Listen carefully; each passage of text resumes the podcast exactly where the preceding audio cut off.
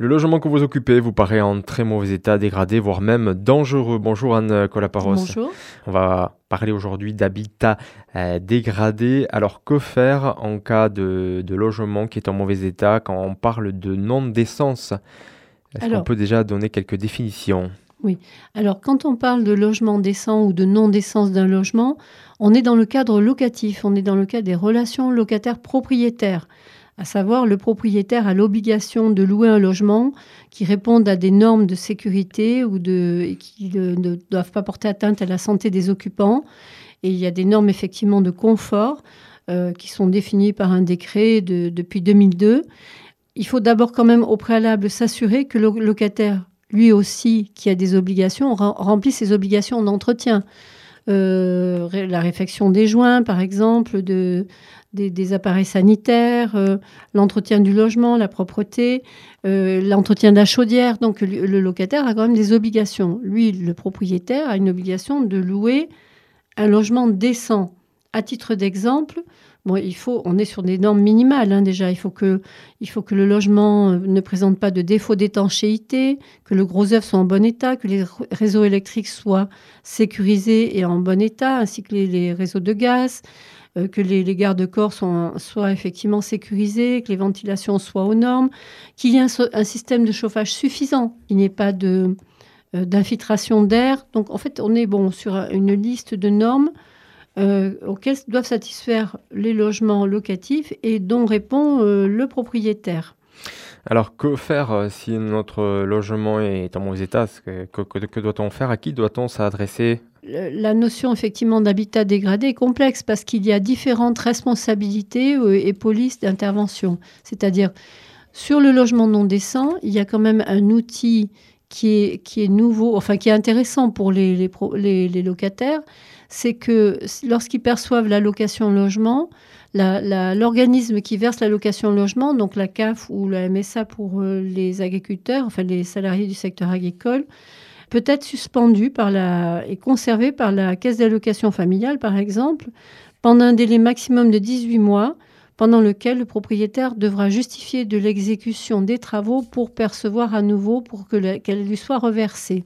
Et au bout de 18 mois, s'il n'a pas exécuté ces travaux, euh, l'aide va être complètement perdue. Donc ça, c'est un moyen de pression quand même sur les propriétaires qui est assez efficace a précisé que le locataire n'a pas le droit, lui, de suspendre le paiement du loyer parce que le propriétaire n'exécute pas ses obligations. Voilà, ça c'est une erreur à ne pas commettre. On pourrait dire, euh, ben, mon logement n'est plus décent, je ne paie plus le loyer. Erreur à ne pas faire surtout. Voilà.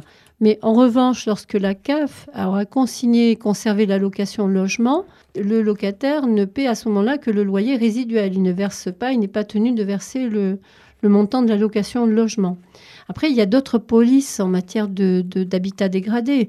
Euh, le maire, par exemple, de la commune a un certain nombre d'obligations et il doit notamment faire respecter ce qu'on appelle le règlement sanitaire départemental. On va être sur des normes assez proches de, des normes de décence. Alors ça, effectivement, c'est, on est dans le cas des obligations du maire qui, lui également, pourra euh, faire appliquer euh, des amendes, contraintes, prendre des arrêtés, etc. Et puis, lorsqu'on est sur un habitat beaucoup plus dégradé, on peut arriver à ce qu'on appelle euh, à une insalubrité.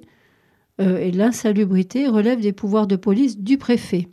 Ce qu'il faut savoir, c'est que dans, dans la plupart des départements, il y a il y a des pôles de lutte contre l'habitat indigne avec un pilotage partenarial généralement où siègent effectivement des, élus des communes, euh, les services d'hygiène, l'ARS, l'Agence régionale de santé, les services de l'État de, la Direction département des territoires, les ADIL y siègent également, les CAF, et qui, euh, qui, auxquels on peut, euh, il est possible de faire des, signalements.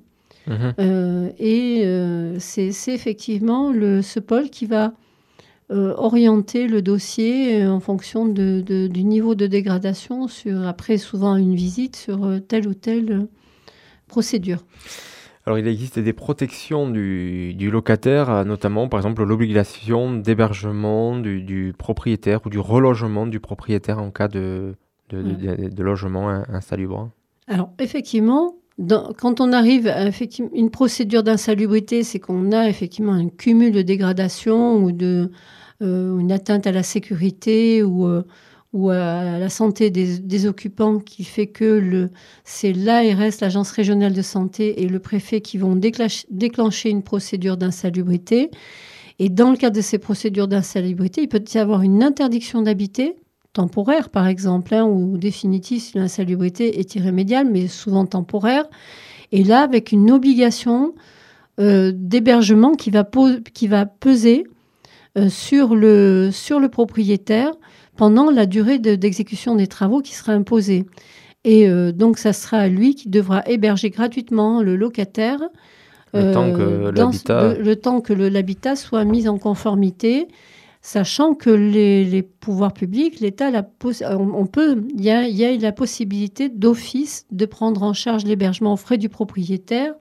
si une des derniers est défaillant. Voilà, si le propriétaire ne propose pas un hébergement temporaire, là, c'est la, collectivité hein, qui doit assurer ce, relogement. Oui, oui. Également, c'est la collectivité et au sein effectivement de ces pôles départementaux d'habitat indigne siègent un certain nombre de services sociaux, des CCS, les services du département, de l'État, des services sociaux euh, de la protection des populations, les services de la protection des populations, qui vont euh, se charger de trouver des, hébergements euh, ou du relogement et se substituer aux propriétaires, en tout cas dans la démarche, pas dans la prise en charge, mais dans la démarche.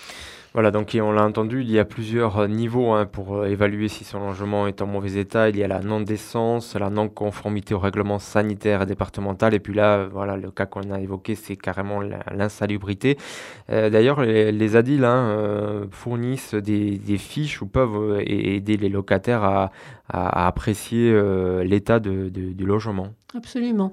on, va, on va accompagner euh, les propriétaires, bien sûr, d'ailleurs, mais également les, les propriétaires, les locataires, dans les démarches, euh, identifier les, euh, les désordres, accompagner dans des démarches à l'amiable, toujours faire une lettre commandée au préalable, et ensuite, si effectivement les démarches amiables n'aboutissent pas, orienter, faire, on peut, la DIL peut faire des signalements en direction du pôle habitat indigne de, situations effectivement euh, qui, qui, posent problème.